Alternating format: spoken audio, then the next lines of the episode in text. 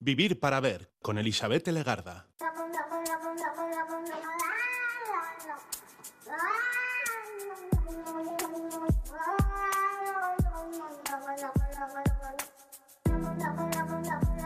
Caixo Gabón, ¿qué tal? Bienvenida, bienvenido a esta edición de Vivir para Ver en Radio Euskadi Radio Vitoria.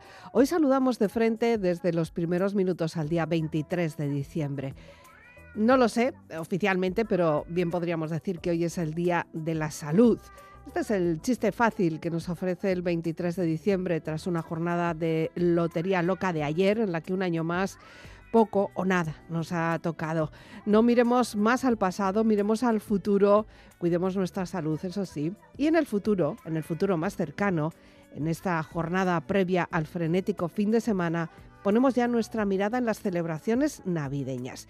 Su significado, su repercusión, a veces se escuchan voces disonantes sobre esto, pero bueno, el caso es que ahí está. Este será seguramente un fin de semana luminoso para olvidar oscuridades de años anteriores, tendremos días de reuniones, pero reunámonos con las personas que de verdad queremos reunirnos, con las que queremos compartir. Ya hemos comprobado que si no nos juntamos por obligación en Navidad con las personas que no queremos juntarnos, no ocurre nada, el mundo sigue girando. Intentemos conseguir el objetivo de disfrutarlo por lo menos, hacer unas risas, tener una buena conversación. No son días ni noches para estar esquivando cuchillos ni para estar lanzándolos, ¿eh? que no siempre somos las víctimas. Para ello vamos a ir calmando el ambiente. La música amansa las fieras. La música clásica además nos hace más armónicos. Y este Vivir para Ver tiene música hoy para dar y regalar. Dentro de unos minutos esperamos la visita de la flautista Natalia Sánchez, pero antes, antes de entrar de lleno en esta música navideña y clásica, quiero presentaros otra grande, como es Beethoven. Siempre es un buen momento para escuchar un poco de Beethoven, así que hoy vamos a empezar este Vivir para Ver con una de sus piezas.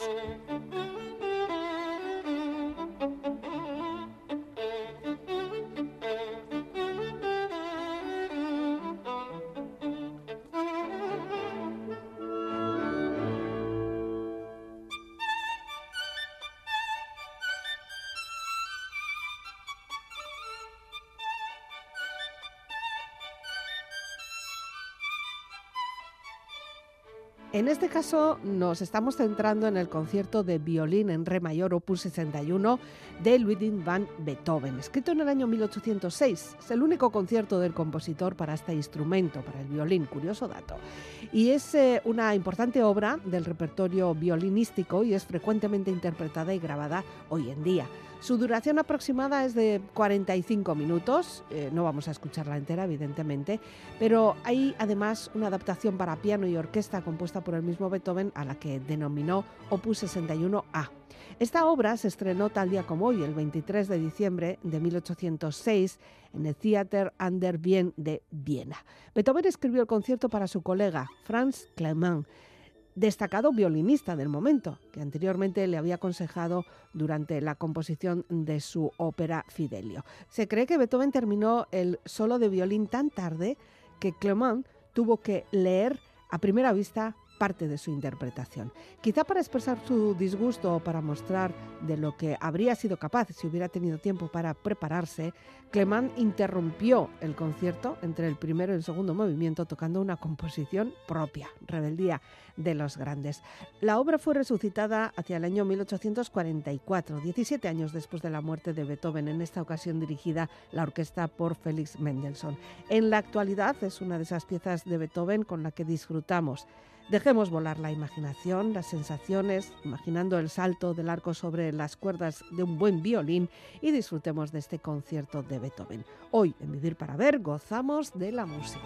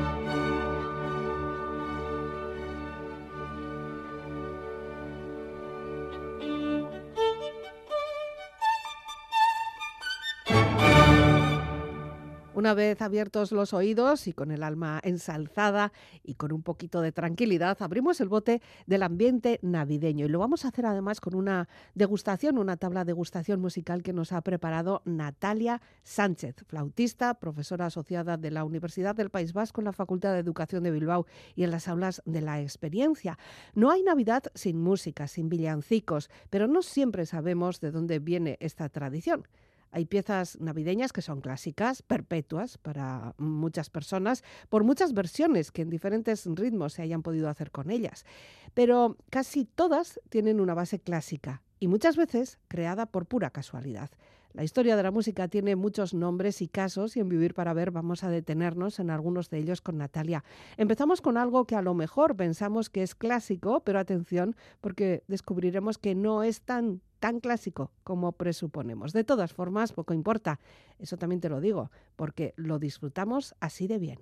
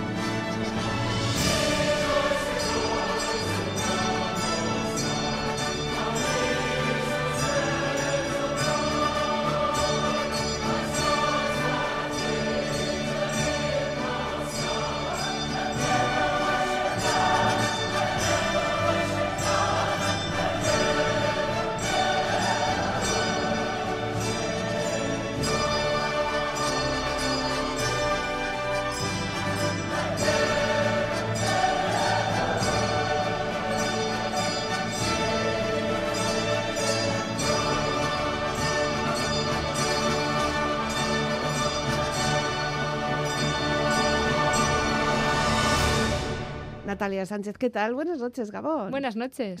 Ahora sí que tenemos que decir, Gabón, buenas noches, porque son noches especiales las que tenemos esta semana. Estamos un poco locas con esto de las Navidades. Sí, al final siempre llegan y pasan muy rápido, ¿verdad? Sí, y, para cuando nos damos cuenta, llegan. Y además, como están en estas fechas de fin de semana, eh, nos hemos despistado. Yo por lo menos me he despistado bastante. Sí, no sé, a mí me gusta que caiga en fin de semana. ¿Ah, Debo ser la única, pero... No, hombre, un día de fiesta entre semana siempre más rico. Sí, sí, lo que pasa que como tengo vacaciones de, colegio, pues... Eso es.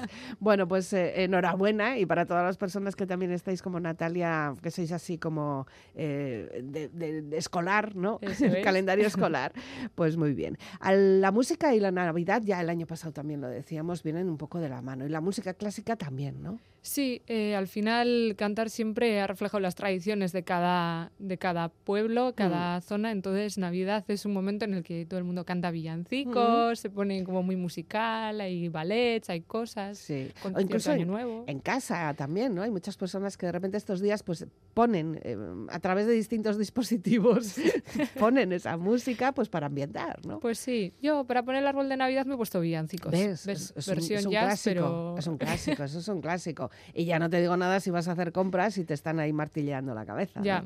Ya te digo, bueno, y si trabajas en una escuela de música que llevamos ya dos meses tocando villancicos, pues... es un estilo de música el villancico como tal, ¿verdad? Es una especialidad, casi. Eh, sí, bueno, al final ya se ha convertido en algo, un hmm. género, podríamos decir, ¿no? que está muy presente, pero bueno, como ya adelantamos el año pasado, no ha sido siempre igual. El hmm. villancico bueno, ha sido una evolución y hablaremos un poco de eso, ¿no? Bueno, esto que acabamos de escuchar ahora, el Joy the World, eh, seguramente muchas personas pensábamos, pensamos que es un villancico. ¿Qué ha sido esto? ¿Qué es esto? Bueno, esto eh, es un villancico, bueno, un villancico hoy en día. O una eh, canción navideña. Una canción navideña. Puede ser, ¿no? Que tiene muchísimas versiones, Hmm. muchísimas.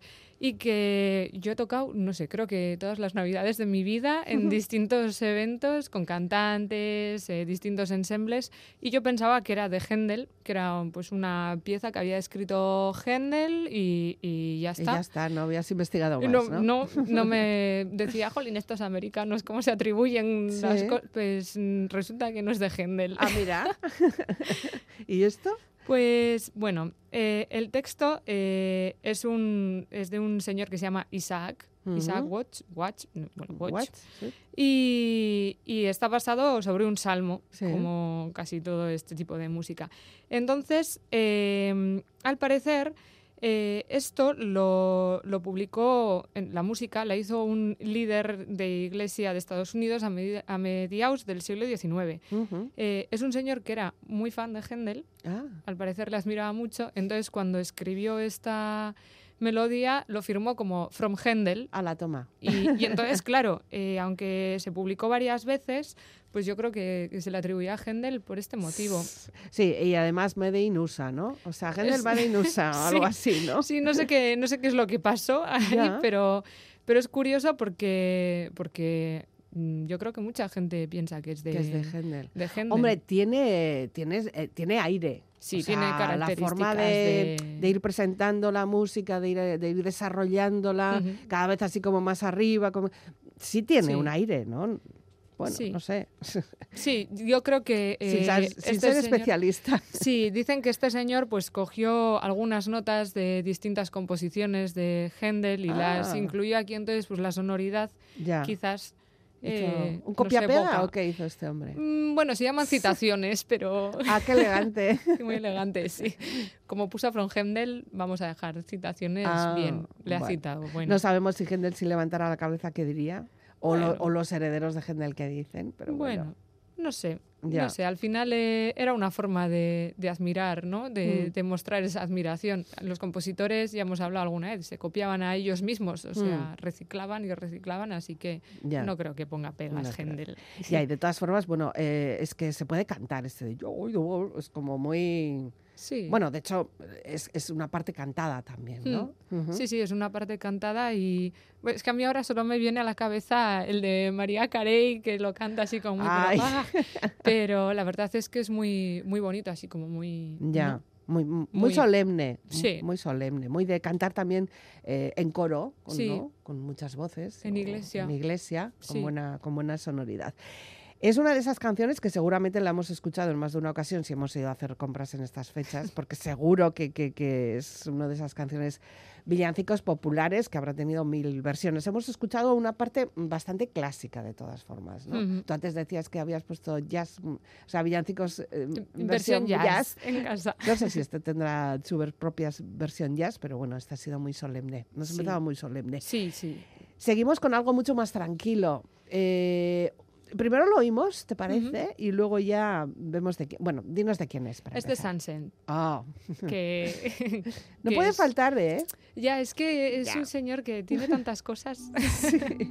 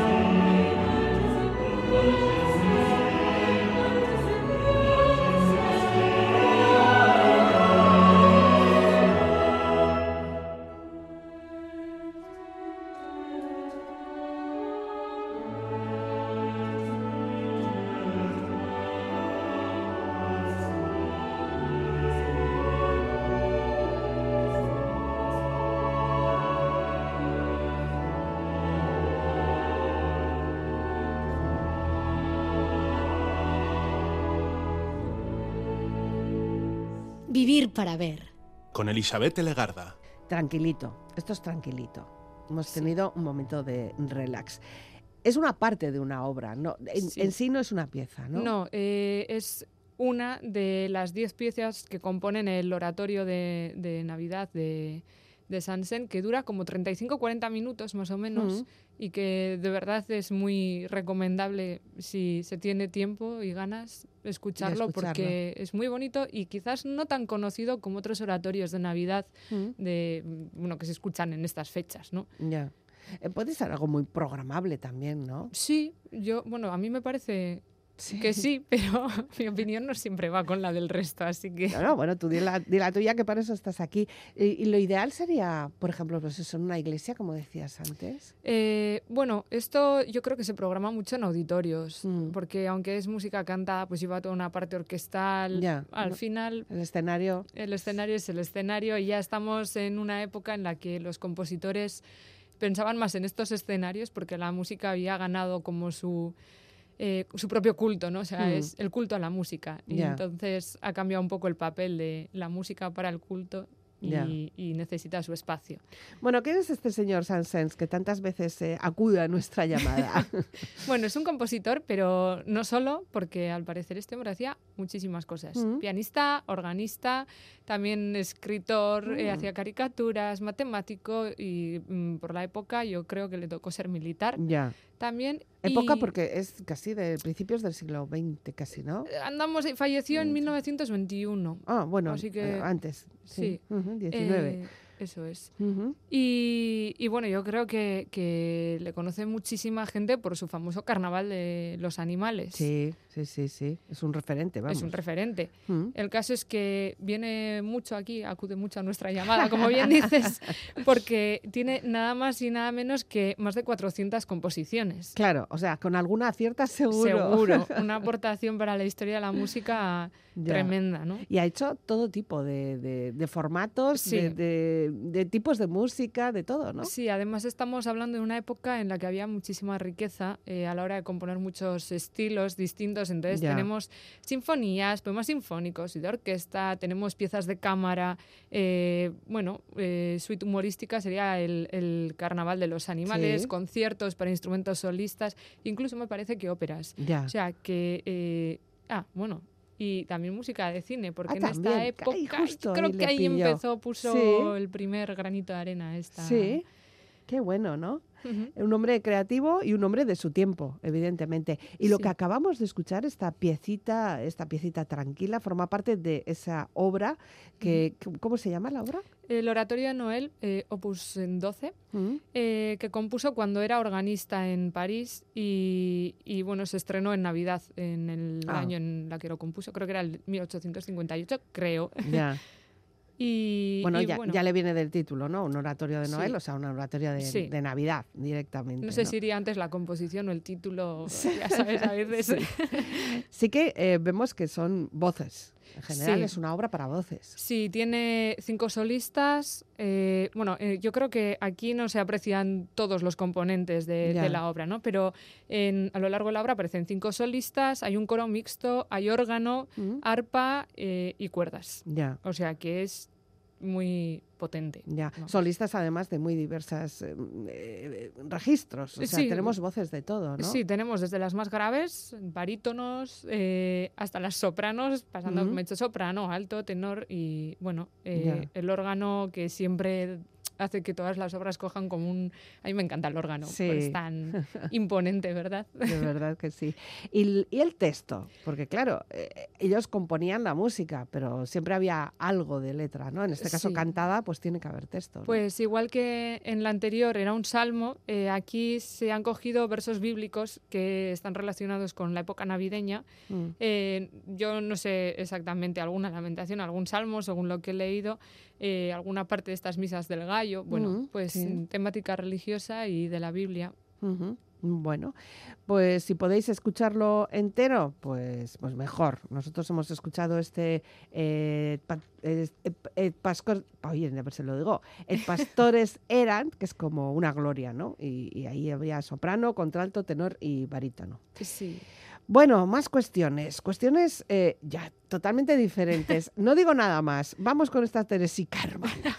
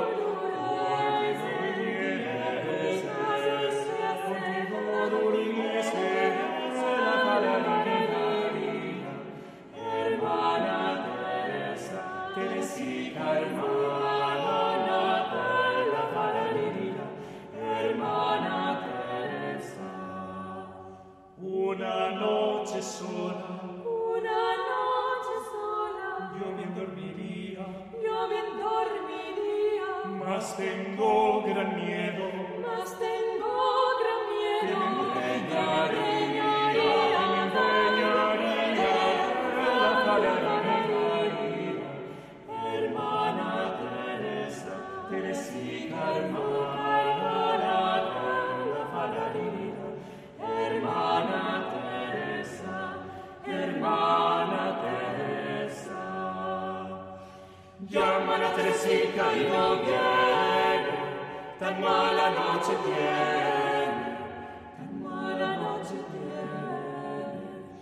Llámala su madre ella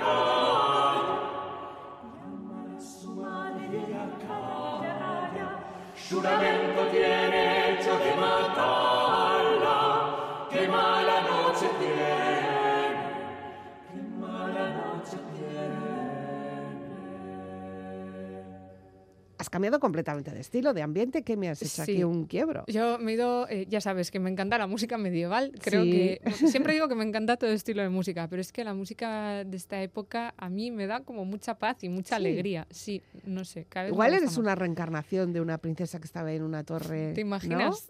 Qué guay.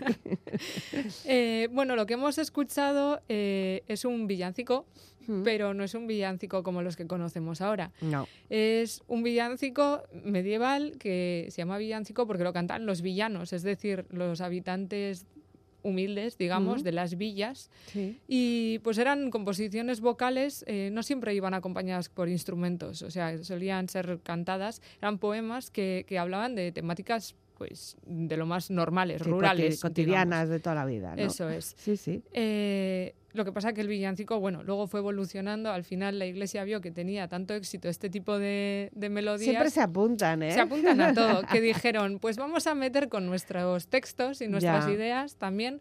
Y, y al final se les fue de las manos porque enganchó tanto que empezaron a hacer representaciones, no sé qué, y ya se pusieron un poco serios y dijeron, bueno, hasta aquí, pero nos ha quedado la tradición del Del villancico, actual. Sí. Pero en origen era esto. Y el que hemos escuchado hoy de Teresica Hermana eh, es de Mateo Flecha, el viejo, se le apodaba, porque al parecer tenía un sobrino. Ah, que era el joven. Que era el joven. sí. Y bueno, este señor, hablamos que nació aproximadamente, son fechas un poco así, porque estas épocas ya sabes. No se registraba demasiado. No demasiado. 1481 o 1553, creo. Por ahí anda, sí. Por ahí anda. Pero, a ver, de origen español, entiendo. Sí, eh, parece ser que era, bueno, estudió en Barcelona, fue maestro de capilla en Lérida, mm. parece que estuvo como por, por, esa, por esa zona, por lo que es Cataluña, ¿no? y, y, bueno, compuso, hemos escuchado un villancico, pero realmente lo que más compuso fueron ensaladas, que me hace mucha gracia ¿Eh? el nombre. ¿Qué es eso? Que, pues ensaladas son igual que, que, las que nosotros como que le echamos un poco de todo, pues son formas musicales que le ponían un poco de todo también y salía ahí como una mezcla y se llaman ensaladas y fueron muy populares en... Un, popurrí, como se dice también, ¿no? Eso es. España y Portugal tuvieron muchas ensaladas. Muchas ensaladas. Esta canción de todas formas aparece en un cancionero que, que es digno de, mencionar porque es un trabajo importante recopilatorio por lo menos. Sí, eh, se llama Cancionero de Uppsala mm. y y, bueno, se llama Cancionero de Uppsala porque se encontró en, ¿dónde está esto? En Uppsala, mm. que creo que es Suecia, en una universidad de Suecia. y, y, apareció ahí y tenía 70 villancicos que como dato solamente 13 son para Navidad. Ya. Pero tenía 70 villancicos y los eh, los encontraron, los analizaron y vieron que eran eh, pues de, canciones de muchos compositores españoles que tenían mm. cierta relación con Italia. Pues por ejemplo algunos nombres a mí se me hacen conocidos. Ah, Cristóbal Morales, oh. Juan de la Encina, al que le gusta la música del Renacimiento. Y, y, bueno, a partir de algún estudio posterior, pues ya empezaron a situar como que este cancionero se, se hizo en la corte de Aragón, en ese entorno, ¿no? Y, y bueno, ya, y lo que se nos cuenta son cosas cotidianas, ¿no? Porque así está Teresica Hermana, pues es, divertido también ver, ver el vídeo, porque es curioso cómo lo cantan, también los que lo interpretan, no solo lo interpretan vocalmente, nosotros, bueno, nos, lo escuchamos aquí en la radio vocalmente, pero luego la interpretación son como actores también, ¿no? Porque es como un, una conversación. Sí, y es que además ahora la música del Renacimiento se interpreta de una manera que a mí me encanta, porque se hace a veces con instrumentos modernos, pero música antigua, a veces em, eso, actúan o, o incluso eh, bailan, ¿no? Eh, yo creo que ya o, o se visten, se visten. incluso se pueden llegar a vestir, ¿no? yo hice un curso de música al Renacimiento, tengo, ya te enseñaré fotos, vestida con trajes de la época y bailando las danzas. Así, ¿Ah, ¿eh? Sí, Te digo yo que al final tienes ahí un antecedente Seguro. clarísimo. bueno, este señor en estas ensaladas pues metía de todo y, y hemos escuchado esta Teresa Hermana, pero tiene más cosas, ¿no? Eh, sí, eh, bueno, yo voy a proponer una de temática navideña, mm. eh, también de Mateo el Viejo, sí. y, a ver qué tal. A ver qué, tal qué nos parece.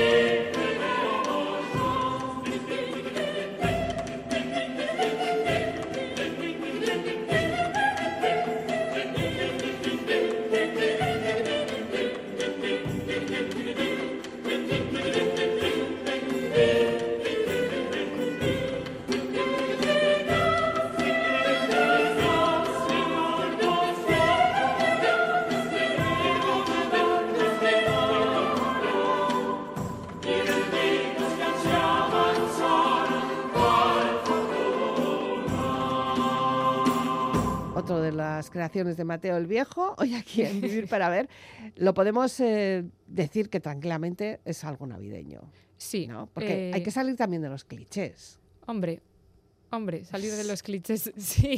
Sí, porque estamos como muy encasilladas. Nos han metido un estilo de música que tiene que ser así porque tiene que ser así y luego se recrean con ese mismo estilo y resulta que, bueno, pues históricamente ha, habido otras composiciones. Sí, hemos tenido muchas cosas y además eh, en este eh, villancico, bueno, ensalada navideña que hemos escuchado, mm. eh, hacen alusión a la Navidad y al dirin, se le llama como dirindindán o algo así, dirindindán, un título así, eh, por el, los sonidos vocales que ellos producen, ¿no? Las mm. sonorizaciones que hacen y, y es a mí me parece muy interesante y también muy de, sí, de Navidad, ¿por qué no decirlo? Eh, ¿Tú te atreverías a interpretar una cosa de estas con la flauta? Uh, no. No. o sea, sí, he hecho de todo, pero mira, ese curso que te hablaba de me dijeron, "¿Tú qué quieres? ¿Tocar o bailar. Y yo dije, mira, yo me paso todo el día tocando cosas, estudiando, yo quiero solo bailar. Ese curso es solo bailar y no toqué. Ahí va, qué pena. Pero pasos ya establecidos de baile o lo que te salía. Sí, sí, no, con la ah. Escuela Cantorum de Basilea vinieron ahí a oh. enseñarnos pasos de baile, las pavanas, las gallardas, no sé qué, y muy, muy interesante para luego saber interpretar. Es todo un mundo igual que decimos que el jazz tiene otro lenguaje que no es como el de la música clásica, la música del Renacimiento también necesita hay grandes especialistas, ¿no? Eh, que se dedican a ello. Entonces, por algo será. Por algo será. bueno, tenemos que ir terminando y, y, nos has elegido. Esto sí que es un clásico. Sí, bueno, es que quería acabar así un poco, un poco centrada ya en, en lo que es la Navidad comercial, digamos, un poco, ¿no? Bueno, bueno, vale, bien. Como tú quieras, si el espacio es tuyo, o sea, que lo que tú, tú misma dices. Esto es un villancico de verdad pero sí que es verdad que ha habido muchísimas interpretaciones de la Noche de Paz. Sí, eh, yo he querido coger la que vamos a escuchar, la canta Ainhoa Arteta, eh, pues porque, mm, no sé, me pareció bonito, estuve buscando muchas versiones y vi esta y dije, mira, Ainhoa, que es de esta zona, eh, esta orquesta que justo era para un concierto benéfico, la Orquesta Gaos, y, bueno, la verdad es que este villancico es gracioso porque yo no tenía ni idea de, de dónde venía este villancico. y según lo que he buscado, eh, surgió por casualidad. ¿Mm? ¿no? Había un sacerdote que yo creo que estuvo en un momento de, de apuro seguramente, que tenía que componer algo para, para su misa y no tenía acompañamiento de órgano y, y compuso así algo para cantar. Y, esto para cantar en 1818 o algo así, pues se ha traducido a más de 300 idiomas distintos, que son, no son pocos, ¿eh? o sea, se canta prácticamente en todo el mundo y, y bueno, eh, de esta casualidad tenemos uno de los villancicos más conocidos, yo creo y reconocidos. Y, que ha aparecido en cantidad de sitios. O sea, eso ha sido la base musical para muchos, muchos incluso para, para encuentros de guerra, creo, ¿eh? Sí, también, sí, sí, sí, en algún tipo de, bueno, pues armisticio, por lo menos eh, unas noches navideñas que digo, bueno, ya no nos vamos a matar más, ¿no? Como el chiste de Gila. Pues cantamos Noche de Paz. No es la única no es la única canción, el único villancico que seguramente se interpretará en muchas de las casas que sois cantores. Eh, hay muchos villancicos, evidentemente. Cada familia tiene su villancico, curiosamente, y la defiende. O sea, es como diciendo, esta es nuestra canción. La canción. La canción de, y, todos los años hay que cantarla. Pero cada, cada villancico casi podría tener su historia. Sí, eh, yo he recogido un poco, bueno, creo que es así, lo he sacado de mm. National Geographic, me fío mucho de esa mm, fuente. Vale. Eh, pues algunas, algunos de los sitios de donde provienen los villancicos. Por ejemplo, hay del Chiquirritín, que es muy conocido. Al parecer es navarro. Y ya vienen los reyes de Aragón. Yo los he cantado todos siempre, ¿eh? pero bueno. Sí, sí, eh, hacia Belén va una burra de Castilla-La Mancha. Y la de Dime Niño, que es muy bonita y como muy tradicional también de Murcia. Eh, o sea, fíjate que tenemos aquí un poquito de... ¿Ves? Cada uno le pone su, su, acento, su mensaje y, y, hmm. su forma de interpretar las navidades. Pues hagámoslo tranquilitos, eso sí, sin agobios. Ya estamos en las épocas, ya últimas fechas, estas fechas que, en las que nos empezamos a, a estresar. Y al final, bueno, pues lo, menos, lo menos importante es todo todos estos preparativos que nos hacemos de más. ¿no? Eso es. Lo importante es juntarnos Juntarse, y, una tortilla de patatas y listo. Y ya está. bueno, un poquito de espumoso, un poco de un poquito de una copita. Bueno, también, sí. Y, luego el dulce, eso, que eso no puede faltar. Pero bueno, Natalia, pues pasa una buena Navidad. Igualmente. Un buen salto al año 2023. Que empecemos con buen pie. Y estaremos. Muchas gracias. Feliz Navidad. Igualmente, Agur.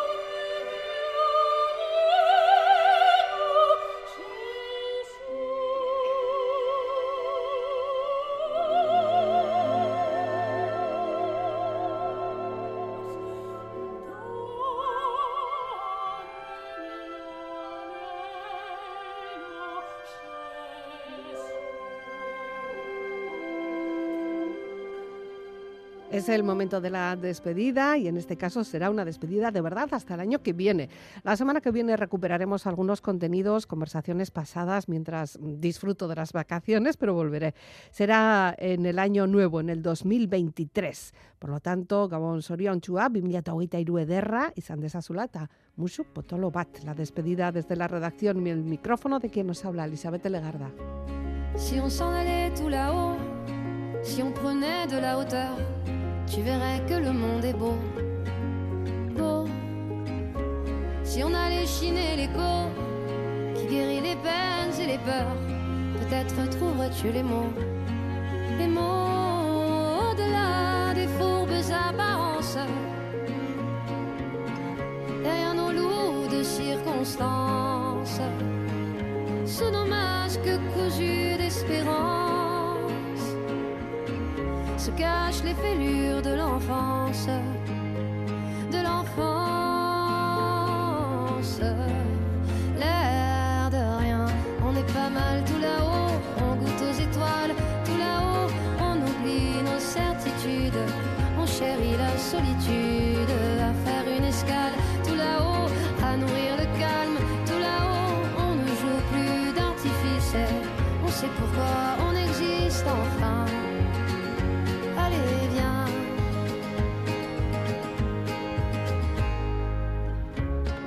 On s'en allait tout là-haut, pour mieux s'imprégner des couleurs, saurions-nous faire taire notre ego Oh, à démêler le vrai du faux, à chercher en nous le meilleur, libre comme le cœur des oiseaux.